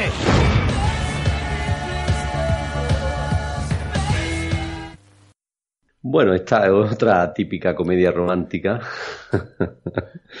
producida por Split Glass Entertainment y lanzada por New Light Cinema el 26 de noviembre de 2008, el Día de Acción de Gracia. Este dato que tengo supongo que sería en Estados Unidos, no tengo los otros datos. Me tienes que explicar luego dónde buscas tú estas cosas. Bueno, distribuida por la Warner Bros. y protagonizada por Vincent Vaughn, Reese Witherspoon y quién, Martín? Robert Duvall. ¿Y quién es Robert, Robert Duvall? Ah, Antonio, Antonio. El ¿Cómo te consigliere di- pregunto eso, eh? del, del padrino. Tom. Hagen. Sí. Bueno, ha hecho tantísimas, ¿no es cierto? Entre otras, THX 1138 también. También, exactamente, sí, sí. Bueno, Martín, el argumento. bueno, eh, Brad y Kate pretenden pasar la Navidad como en años anteriores, ¿no? Alejados de su familia. Pero ven como sus planes iniciales en este año se convierten en algo muy diferente, ¿no? ¿Te Sí. imaginas? Le dices a tu familia, eh, me voy a ayudar a los niños a África a poner vacunas. Como todos los años. Como todos los años, no lo siento mucho no estar en Navidad. Sí. Y hay un retraso en el vuelo y coge la televisión y te saca a ti en primera plana. Cuando va con la, la mina, la tipa que le hace este, la entrevista, y no sé dónde mira. Ay, qué bueno. Como, como digo, mientras son entrevistados por sorpresa por la cadena de televisión, claro, sus padres en ese momento, sus padres y suegros, depende de quién sea, están viendo la tele y claro, ya no tienen excusa, ¿no? ¿Qué tienen que Sí. hacer? Pues, evidentemente pasar la Navidad diferente al otro año y con la familia, ¿no? Claro, el tema que se llama Cuatro Navidades porque los padres están divorciados, lo- los padres de ambos. Sí. Entonces tiene que ir a la casa del padre con este que, que vive con los hermanos, el padre de él que vive con los hermanos, a la ma- madre que vive con el mejor amigo de él. Yo me pongo en el, en el, en el papel de Brad, que llegó a la casa de, de mi padre y se pone mi hermano allí a hacerme pressing cat. Se queda Sí, bueno. mi, mi mujer un poquito espantada, ¿no? Diciendo, ¿esto qué familia es? La verdad que sí, que son películas que, que, eh, que están, como he dicho antes, para pasar un buen resto en familia. Y Efectivamente. sí. No son películas que te pasen a cambiar eh, la existencia ni que sean profundísimas. eh, Cumplen este papel. Bueno, Martín, la música elegida es Christmas All Over Again. Si te Muy parece, perfecto. lo escuchamos. Ok.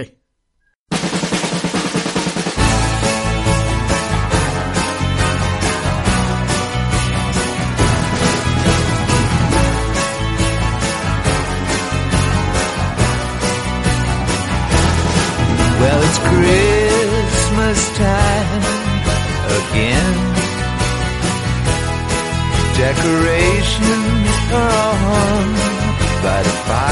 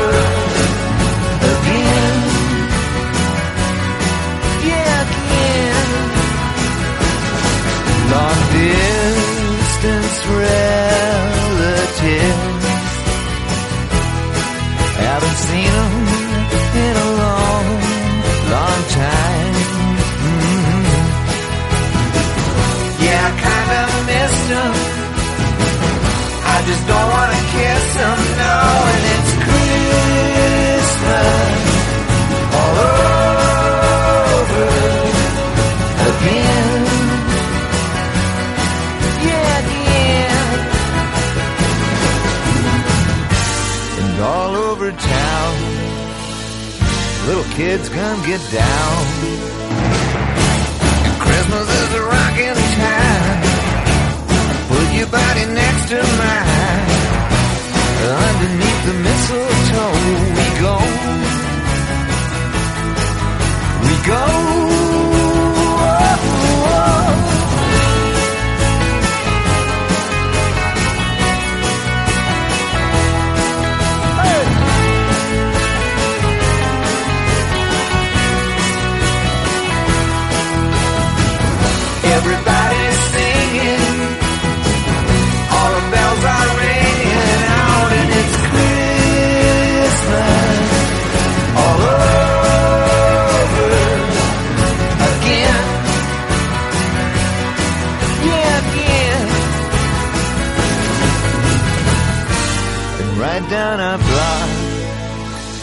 Little kids start to rock.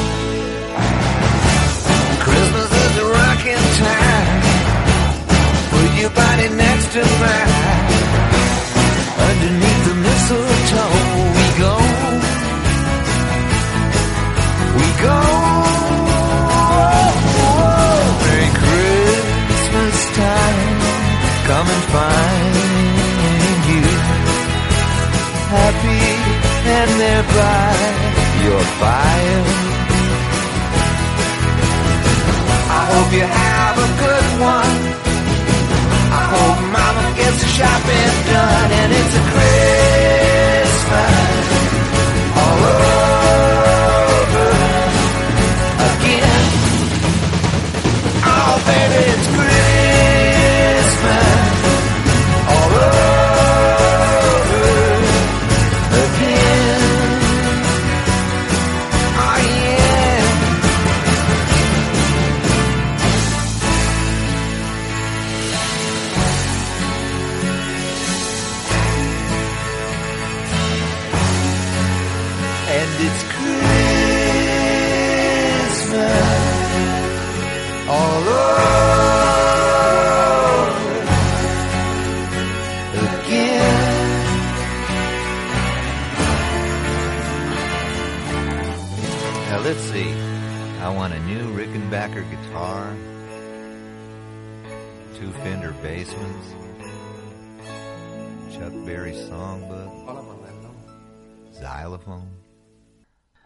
Martín, como en casa en ningún sitio, ¿no? no he encontrado opciones de streaming en España, lamentablemente, porque la verdad que a mí esta película también me hizo pasar buenos ratos. Y, y esta yo creo que es una de las que seguramente podrán, no está en ninguna cadena de streaming porque seguramente la podremos ver en alguna cadena de televisión. No sé si en Telecinco, en Antena 3, en 4, pero yo creo que esta es una de las que s- se suele ver en Navidad, aquí en las cadenas. Algún día de, de estos de Navidad, pero algunos la ponen. Mm. Efectivamente, va a pasar un buen rato. Y en México está disponible en HBO Go y para alquilar solo he encontrado en Google Play a 50 pesos mexicanos. Muy bien. Iremos por HBO Go. Bueno, Martín, ¿y tu cuarta propuesta? Antonio, Santa Cláusula, sí, la conocimos en Argentina. Vaya Santa Claus. Me En suena más. España, de Santa Claus en, este, en Estados Unidos, una película de 1994. En México está disponible en Netflix. Oh, paren las rotativas, está en Netflix, gente. Así que no tienen que estar ahí buscando en ningún servicio ni pagar nada extra. Directamente con los 8, 9, 10 dólares que pagan por mes por Netflix, la van a tener incluida. En Eh, España, Te quería decir que está el- hay mm, varias versiones, ¿no? ¿O no? Sí, sí, sí, han tenido, han tenido secuelas. cuatro, sí, ¿no? sí, sí. Efectivamente. Pero como esta primera, creo que no. No, no hay Puede ninguna. pasar eso en algunos casos. En España se la encuentra en Movistar Plus y se la puede alquilar en Google Play a 1,99€ o en iTunes y PlayStation Store a 2,99€. También está a la venta en Google Play en HD a 6,99€ y en iTunes en HD o PlayStation Store, no aclara PlayStation Store si es en HD, calculo que sí, a 7,99€. Y vamos a escuchar, no, yo tampoco encontré el trailer de esta película, es una película que ya lógicamente tiene 24 años y no lo he encontrado en castellano, pero escuchamos la promoción del Disney Magic, porque es una película de Disney. Perfecto, lo escuchamos. Este es mi papá. Tiene un trabajo muy chuli. En Nochebuena mi padre tiró a Santa Claus del tejado. No, Luego Charlie, no. desapareció y mi papá ocupó su puesto. Charlie, ¿por qué no podemos pensar que solo fue un sueño maravilloso y olvidarlo? Luego los renos nos llevaron volando al Polo Norte. Ya te lo he dicho, no estuvimos en el Polo Norte. Cuando los mayores dejan de creer en la magia, Este es nuestro delincuente y está empeñado en que es Santa Claus. los niños deben demostrarles el camino para salvar la Navidad. ¿Quiénes son estos niños? Somos su pesadilla, elfos, con mala gaita. Jefe, mire allí. Los niños no tienen que ver este lugar para saber que existe. Ellos solo lo saben. Vaya Santa Claus. Hoy, a las 9 de la noche, en Disney Cinemagic. Dije Disney Magic, pero Disney Cinemagic. Así que sepan disculparme. Y Antonio, si Bad Santa nos muestra a un Papá Noel que es todo lo contrario al arquetipo que tenemos del personaje, Santa Cláusula es exactamente lo contrario. ¿no? Nos va a mostrar el Santa Claus, el Papá Noel que conocemos todos. Claro que igualmente habrá una evolución positiva de nuestro protagonista, en este caso llamado Scott Calvin, que en el inicio del film es un padre divorciado más ocupado de las cuestiones laborales y extralaborales que su propio hijo Charlie, y que después, bueno, va a ir, va a ir desarrollando conforme se va transformando en Papá Noel, va a ir desarrollando una relación mucho más cercana con el hijo. En Nochebuena, después de una cuestionable cena familiar en uno de esos restaurantes de ruta, ¿no es cierto? Eso que son de, no, no tienen estrellas Michelin, digamos, para ser concretos. Y el que llega luego de haber quemado el pavo navideño y llegan y ven a los otros padres divorciados con los hijos, ¿no? Me gusta esa escena. Que ven los demás mesas llenas de niños con los patos, este, con caras de, de circunstancia, Antonio, ¿no? Para comer lo que quedaba del menú, que era realmente poco. Bueno, después está, como te digo, lamentable escena familiar. Scott y Charlie vuelven a casa y en el medio de la noche escuchan ruidos. Entonces, bueno, hacia el armado, el padre sale, ¿no? Para ver lo que está pasando y observa que está el verdadero Papá Noel caminando por el techo de la casa. Entonces Scott le habla provocando que este, Papá Noel o Santa Claus, como quieras decirle, se distraiga, caiga y posteriormente desaparezca dejando solo el traje. Y claro, el trineo con los renos, ¿no? El problema se presenta cuando Scott se calza entonces el traje de, de, Papá Noel activando esta santa cláusula, es decir, convirtiéndose de hecho en Papá Noel, una cláusula que prácticamente este, no podía renunciar a ella. Obviamente, a diferencia de Bad Santa, se trata de una película dirigida hacia toda la familia, especialmente, bueno, para los chicos, ¿no? Pero en general toda la familia, donde la bondad y la felicidad terminan reinando al mejor estilo de cualquier película de Disney.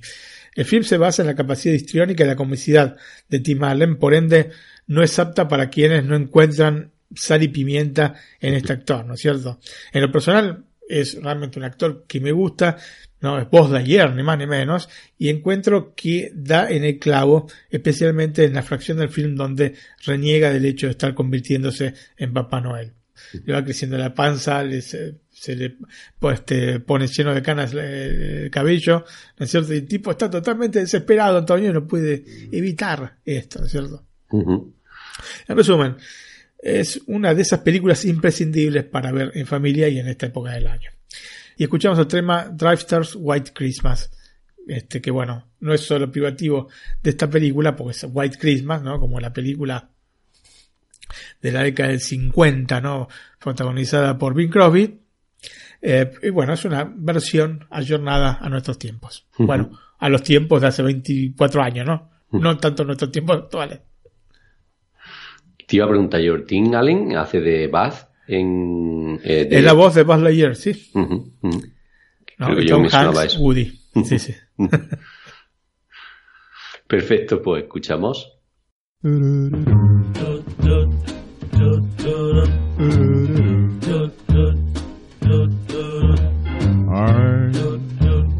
dreaming of a white Christmas, just like the ones I used to know,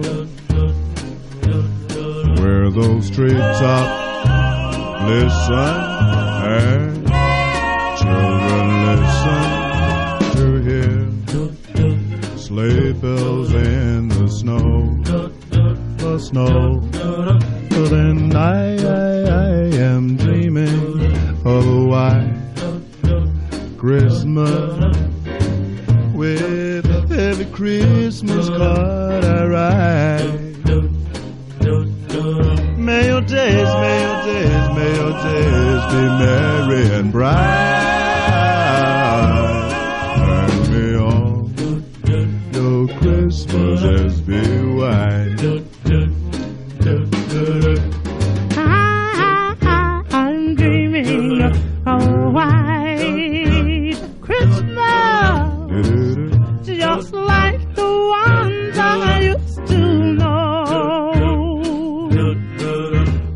Where the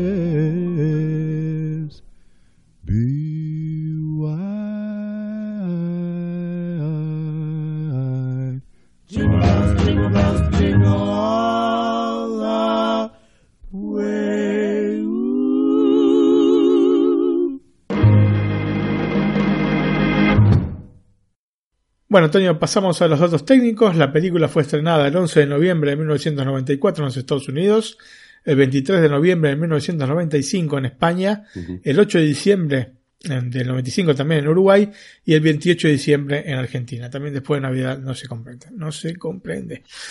La duración es de 97 minutos, el sonido Dolby Digital, el formato de pantalla 1.85.1 y partió, bueno, de un presupuesto de 22 millones de dólares recaudando 189,8 millones, casi 190 millones Nada mal, de ¿no? dólares a nivel global. Y no estamos contando este VHS, bueno, pues en ese momento había VHS o láser y bueno, posteriormente DVD, porque se incrementan tantísimo las recaudaciones contando este tipo de cosas.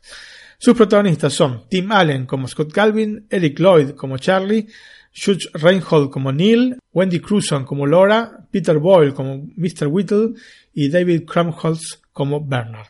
Está escrita por Leo Benvenuti y Steve Rudnick y dirigida por John Paskin. Bueno, Antonio, tu última recomendación para esta Navidad. Bueno, mi última recomendación no podía ser otra que vacaciones, ¿no? De holiday. que tengamos todas unas buenas vacaciones, ¿no?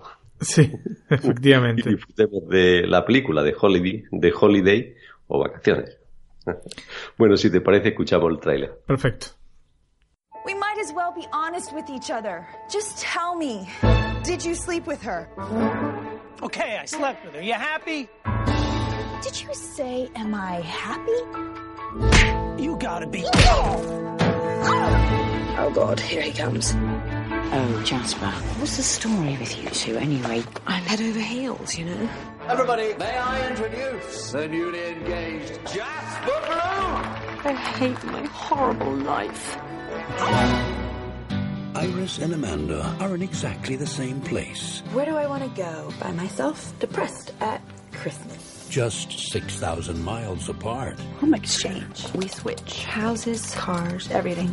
Bingo. I need you to answer this. Are there any men in your town? Perfect.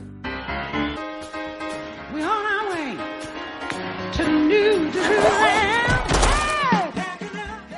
I'm here. I'm here. As one door closes, That'll be interesting. another one opens. Oh. Hi. Hello. I'm Miles. I'm Graham. Iris's brother. Do you want some company? Yeah, love some. Excuse me? Okay, sorry about that. Boob grace. That was accidental. You know, Graham, I just broke up with someone. And considering that you showed up and you're insanely good looking and probably won't remember me anyway, I'm thinking we should have sex. If you want. Is that a trick question? Seems I had it all wrong. It turns out you'll go somewhere new and meet people who make you feel worthwhile again. It's Christmas Eve, and we are going to celebrate being young and being alive.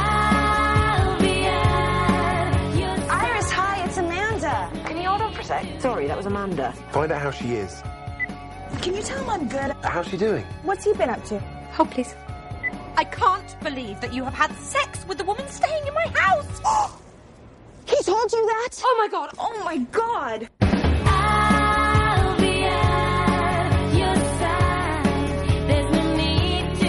The holiday. I can't believe you've had sex with Amanda.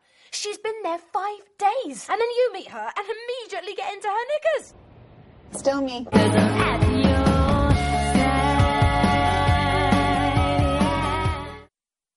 Pues Vacaciones o The Holiday es una película del año 2006, escrita, producida y dirigida por Nancy Meyer, eh, protagonizada por Kate Winslet como Iris, Cameron Díaz como Amanda, Jude Law o Love como Graham y Jack Black como Miles.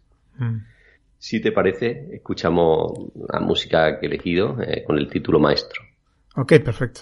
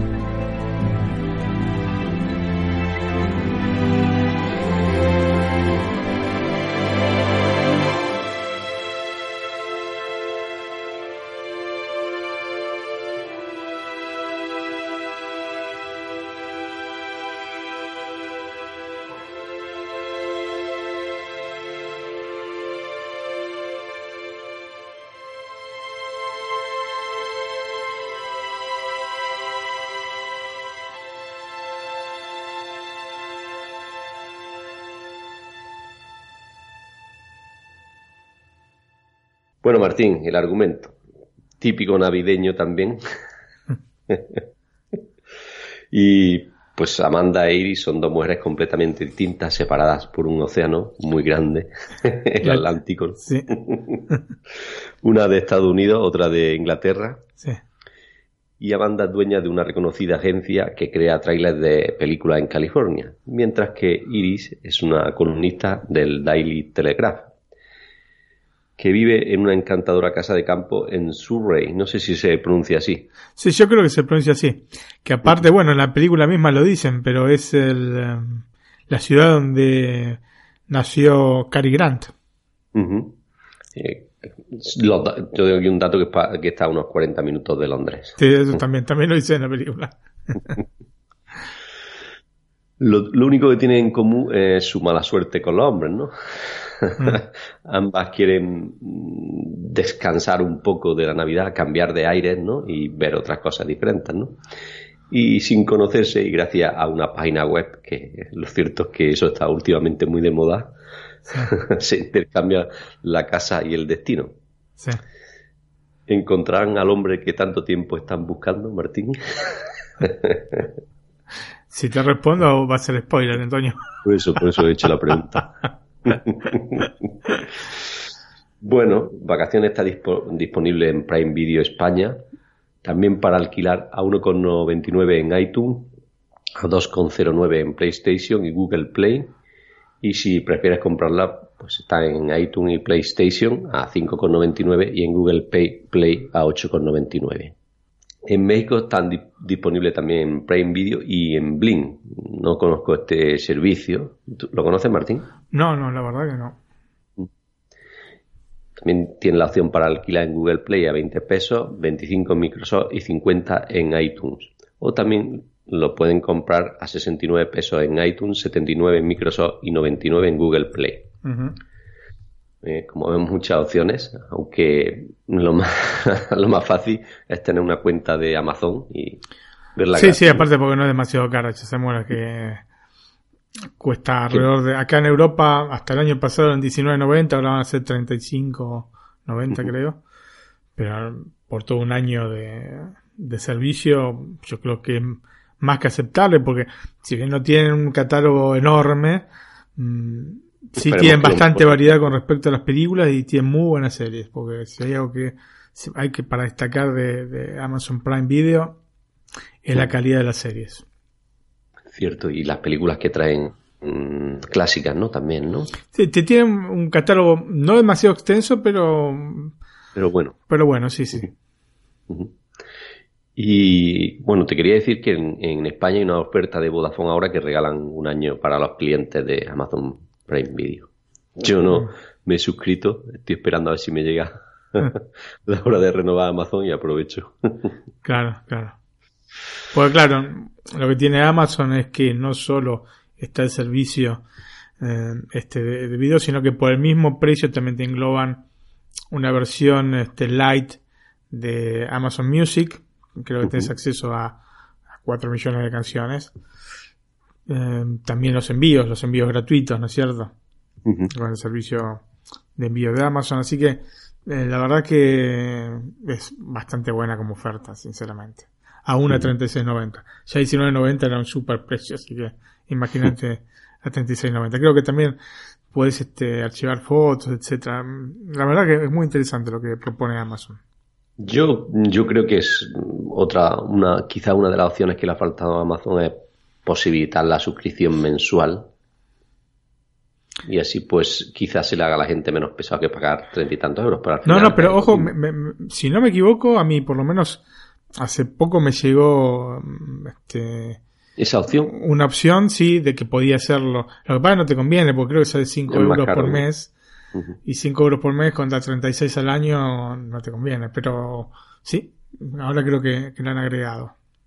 Bueno, entonces no he dicho nada porque si te van a cobrar el doble, mejor pagarlo de golpe, ¿no? Para mí sí, por 36 euros, si fuesen 300, por ahí lo pensás. Pero Ya te lo 36 piensas, euros eh, creo que conviene. Bueno, Martín, antes al principio nos dijiste algunas películas de miedo, pues solo has dicho una que no es mucho de miedo, solo tenía un poquito, ¿no?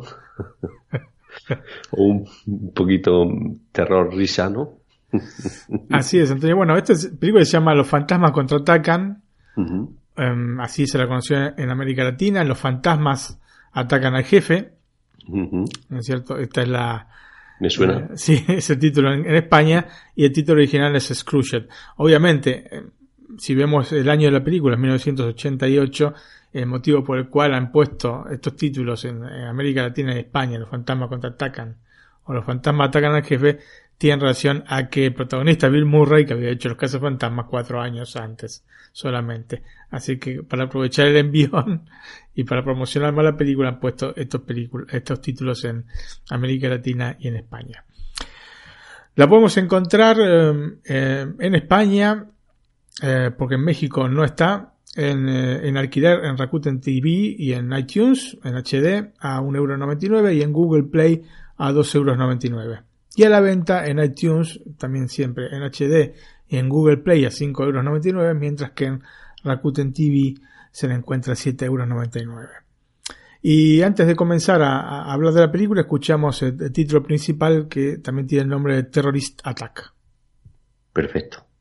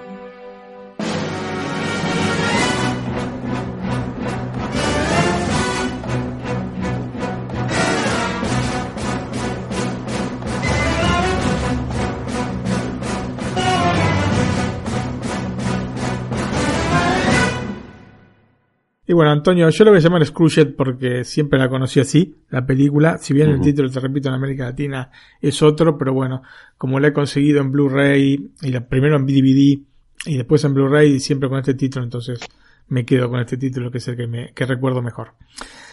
Em, En, Espa- en España, por desgracia, o por suerte, por desgracia para muchos, la dictadura trajo con consecuencia y era esa, ¿no?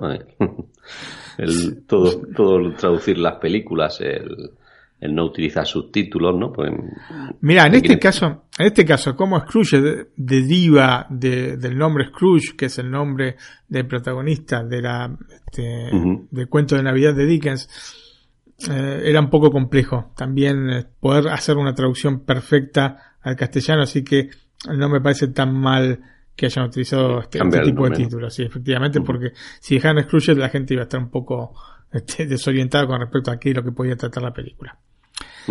Bueno, Eh, La película es una versión en clave moderna del clásico de Charles Dickens, Cuento de Navidad o Canción de Navidad. Este, son estas dos, este, con estos dos títulos se lo conoce. Vamos a encontrarnos con la base de la historia que hemos visto tantas veces, pero con una aproximación virada hacia la comedia. Digamos, esto es una novedad en este sentido. Hay, sin embargo, una variante interesante en el personaje protagonista. En este caso se llama Frank Cross y, y no Scrooge. Em, otra parte, como te dije anteriormente, Scrooged, ¿no? el título de la película, viene del nombre del protagonista del cuento de Navidad, ¿no? De Dickens. Y este Frank Cross es el mandamás eh, de una cadena televisiva.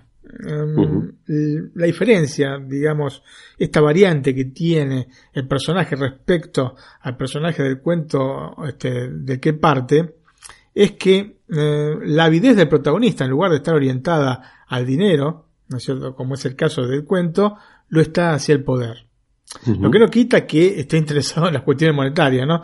Pero no son, digamos, el principal fundamento de la postura de este Frank Cross. Lógicamente, esto hace que las relaciones que se van formando con los distintos personajes, que también encontramos en la obra original, sufran variaciones en algunos casos importantes. De cualquier manera, la estructura de base se mantiene inalterada respecto a la obra original de Dickens. O sea que van a aparecer los tres fantasmas. El de las navidades pasadas, actualizado a un taxista extrovertido e irónico, que le va a mostrar a Frank de dónde es que viene y cómo es que ha cambiado tanto, ¿no? Después va a aparecer el este, fantasma de la Navidad presente, que es en apariencia una fragilada que se demuestra bastante dura, ¿no? Este, lo golpea de todas las maneras posibles, ¿no? Este, este tipo de comedia física es muy efectivo, realmente pasamos momentos divertidos cuando aparece este personaje, el fantasma este, de las Navidades presentes. Y lo que va a hacer este fantasma es um, hacer ver a Frank cómo lo están pasando quienes viven a su alrededor, incluida su secretaria Grace, que en el cuento original es Bob Cratchit, una viuda en este caso con cinco hijos, quien a duras penas puede llevar adelante las cuentas familiares y eh, con uno de estos eh, chicos, con uno de estos hijos que tiene, que se llama Calvin, que en el cuento original es Tim, que eh, lleva mucho tiempo sin querer hablar, por lo cual lo están empezando a tratar, ¿no es cierto? Porque temen que tenga un, un daño este, psicológico importante. Mm, Por último, el fantasma de la Navidad futura le va a mostrar lo que va a acontecer a quienes lo rodean y a él mismo, no a Frank, si no cambia definitivamente su actitud. Sin embargo, a pesar de ser una comedia navideña y con previsible final, la película muestra el reflejo de una sociedad americana de los años 80 en la cual las diferencias sociales estaban aún más marcadas que en el presente. Eh, vemos lujosos restaurantes donde los yuppies de turno gastan toneladas de dinero, entremezclándose en la trama con centros de ayuda para quienes son decididamente parias en una sociedad que intenta solamente ver aquello que no sea chocante. Así que me parece muy interesante este, esta aproximación que tiene la película estas cuestiones sociales, ¿no? Más allá de tratarse del cuento de Navidad de Dickens, eh, digamos, renovado o ayornado a los tiempos actuales. Entonces, la película mm, entrelaza estas dos realidades con un Frank que solo después de ver su propia muerte tiene la suficiente capacidad de reacción como para poder rehacer su vida. Es una película que probablemente no sea de las más conocidas de Bill Murray, pero que seguramente es de las mejores y es por eso que yo la recomiendo como para que la vean eh, por lo menos alguna vez, pero yo realmente la veo todas las navidades, porque es una, es una película que me gusta mucho. Y bueno, Antonio, vamos a escuchar la canción que aparece sobre el final de la película después de la disertación que hace Bill Murray. Es una disertación de varios minutos este, en el final de la película que se llama Put a Little Love in Your Heart. Así que si quieres escuchamos y después pasamos a los datos técnicos. Perfecto.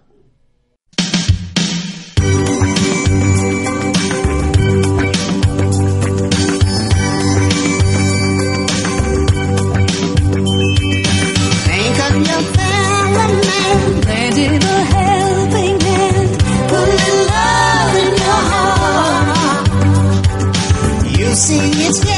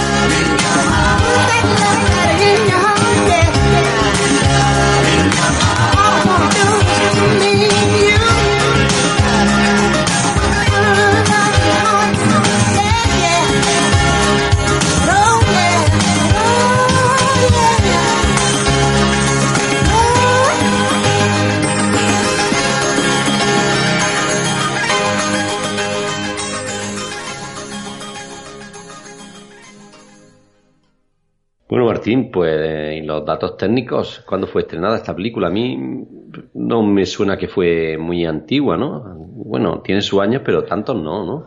Bueno, 30 años tiene Antonio. Eso me recuerda yo que ya tenía yo algunos, ¿eh? Cuando la vi. Pero ya se van sumando, ¿viste? Como una... Yo pensaba, que eran menos, yo pensaba que eran menos de 30, ¿eh? Sí, sí, y sin embargo, y sin embargo, la película fue estrenada el 23 de noviembre de 1988, así que tiene un poco más de 30 años en los Estados Unidos, el 8 de diciembre en Argentina, el 16 en España, el 20 de enero del año 1989 en Perú y Uruguay. La duración es de 101 minutos, el sonido Dolby Stereo, el formato de pantalla 1.85.1, como todas las películas que comenté eh, en este programa. Partió de un presupuesto de 32 millones de dólares y recaudó 60, un poquito más de 60 millones de dólares en los Estados Unidos. Sus protagonistas son, como dije anteriormente, Bill Murray como Frank Cross, Karen Allen, ¿no? la novia de Indiana Jones, la, que sería después esposa de Indy, como Claire Phillips, John Forsythe como Lou Hayward, David Johansen eh, como el fantasma de las navidades pasadas, Carol Kane este, como la, fantasma de la navidad presente y Robert Mitchum como Preston Rhinelander. Escrita por Mitch Glazer y Michael O'Dong eh, y está basada obviamente eh, en el cuento de Navidad de Charles Dickens. La dirección fue a cargo de Richard Donner. Richard Donner es el director de Superman. Superman The Movie, la película del año 1978, Antonio. La primera. La primera, bueno, la, la, que más conocemos, ¿no? La del 78. Películas de... Por lo menos series de televisión ha habido de Superman. Sí, esa recuerdo yo que la, la, vi de pequeño, tendría yo 5, 6, 7 años, y en el cine con mi hermana, sí, sí. Ya sabes que mi pueblo era pequeño y las películas llegaban quizá un año después allí al cine, pero... Sí, para 5 o 6 años da, da el número, Antonio, ¿eh? Yo creo que sí. Me acuerdo perfectamente que yo la vi en el cine con mi hermana y mi cuñado de aquel entonces. Esta película la vamos a traer en esta temporada a Netflix a la carta como especial. Obviamente mm. porque es una película que... Que lo merece, sí, sí. Ah, absolutamente. También recuerdo que la primera de Star Wars también la vi en el cine. Son de las que recuerdo que tengo de las primeras películas que he visto yo en el cine. Sí, sí, sí. Yo nunca me voy a olvidar el día que fui a ver Star Wars al cine, Antonio. Yo te dije que había ido con mi papá y mi abuela. Sí, sí, te lo comentaste. Sí, sí, sí. Muy bien, Martín, pues 10 eh, películas, eh, yo creo que casi 20 horas de pegado a la televisión tienen aquí nuestros oyentes. Ah, claro, si lo hacen seguidas, si no, pues toman descanso en media, pues claro. pueden hacer un super maratón. Claro, quizás dejarlas alguna para el año que viene, porque Claro, esto se, debe comenzar eh, por lo menos un mes cinco, O cinco el, día de Navidad y cinco. Claro, y después te internan en coma. bueno, que lo hagan como a ellos les sea más fácil. Efectivamente. Pero es cierto que son unas películas entretenidas y para disfrutar este, estas pequeñas vacaciones. Claro, efectivamente. Bueno, Martín, pasamos a los agradecimientos. Así es, Antonio, agradecemos por eh, los likes del último programa en eh, iBox a Neko Sensei, Alex Fernández, señor Suki, César Cavazos, Samu Andrés, J. Regidor y Telesma 7. Em, gente, em, muchas gracias por eh, estos likes. hemos tenido muchas descargas aparte de este último programa. Nos, hubiese gustado realmente un poco más de likes, pero bueno, este, sabemos cómo, cómo son las cosas. Si es posible, si no, se, no es demasiado complicado y nos pueden dejar un like en iBox o este, una recomendación de cinco estrellas en iTunes, se los vamos a agradecer. Sí, sobre todo nos da un poquito más de visibilidad, que es lo que queremos, que al final la gente pueda disfrutar de, sobre todo del trabajo que hace Martín de investigación y de crear cuando hacemos los especiales que se pega ahí un mes o más trabajando en, en, una película. Y como bueno, lo, hago con gusto, la verdad que lo hago con gusto. Seguramente te dijera tu jefe que tiene que trabajar un mes en un cartel, te gustaría menos. Eh, bueno, absolutamente. A mí me pasaría igual, ¿eh? Absolutamente, Antonio. A mí, sabes que me gusta mi trabajo, pero este, esto, digamos, todos los que son hobbies este, o pasiones, porque el, cine para mí es una pasión, entonces lo tomas con otro espíritu. Entonces, muchas veces estoy este, dos, tres de la mañana, vos sabés, estoy escribiendo para, para Netflix a la carta. También queríamos agradecerle a Paco Bernal que nos mandó un mail este, felicitándonos por el programa de Ben Hur. Así que muchas gracias Paco. Y bueno, este, recordarles que eh, pueden visitar nuestro blog, netflixalacarta.com. Nuestro email. Nuestro email es nac.iosmac.es, nac.iosmac.es. Y después, bueno, este, las distintas redes sociales en las que estamos, ¿no? Facebook, Twitter. Y como sabe nuestro oyente, también tenemos un canal de Telegram en el que hablamos ahí, comentamos. Nuestros oyentes nos piden, nos hacen sugerencias de películas, de series, para que las veamos, para que las comentemos. Y si alguno quiere acceso al canal, eh, últimamente no lo tenemos público, antes lo teníamos, pero entraban gente. Yo creo que eran más que gente, eran bot y para hacer publicidad y cosas de estas, y al final, pues tenemos restringido para que seamos más una familia que no haya ahí estén metiendo publicidad y entonces el que quiera acceso pues directamente nos mandan un email eh, al correo que ha dado Martín o nos escriben por Twitter. Por ejemplo mi cuenta de Twitter es arroba antonioexp por ejemplo me lo dicen y le damos acceso o a la de Martín. Sí, no hay problema. arroba florosco 1 me parece. Ya no me acuerdo. Bueno Martín pues nos queda ah, la música, ¿no? Que para cerrar el programa, que veo que, te ha gustado mi película. Ah, bueno. Mira, una de las cosas que más me gusta de Love Actually es la música. Es este, al inicio de la película aparece este el personaje se llama Billy Mack, ¿no? Que es un rockero, ¿no? Que está este, interpretado por eh, Bill Nighy y canta esta canción que es Christmas is all around. O sea que eh, la Navidad está alrededor, que está sacada de una que se llama Love is All Around, ¿no es cierto? Y es muy divertida, o sea, no es que canta muy bien, ni, ni mucho menos Bill Nighy, pero bueno, es, divertida en, la película. Aparte, es un poco el leitmotiv de esta película. Sí. Musical, obviamente. Bueno, Martín, pues le damos al play, nos despedimos de nuestros oyentes. Eh, gracias por estar ahí un programa más. Chao. Chao, hasta la próxima y bueno, feliz Navidad para todos y feliz Navidad y creo que antes de final de año subiremos otro. Sí, sí, sí. ¿no? sí, ¿no? Sí, sí, sí, sí. bueno, pues eh, tendremos que hacer de final de año. Ya le felicitaremos el año. En principio, como ha dicho Martín, feliz Navidad. Chao. Feliz Navidad. Chao, chao.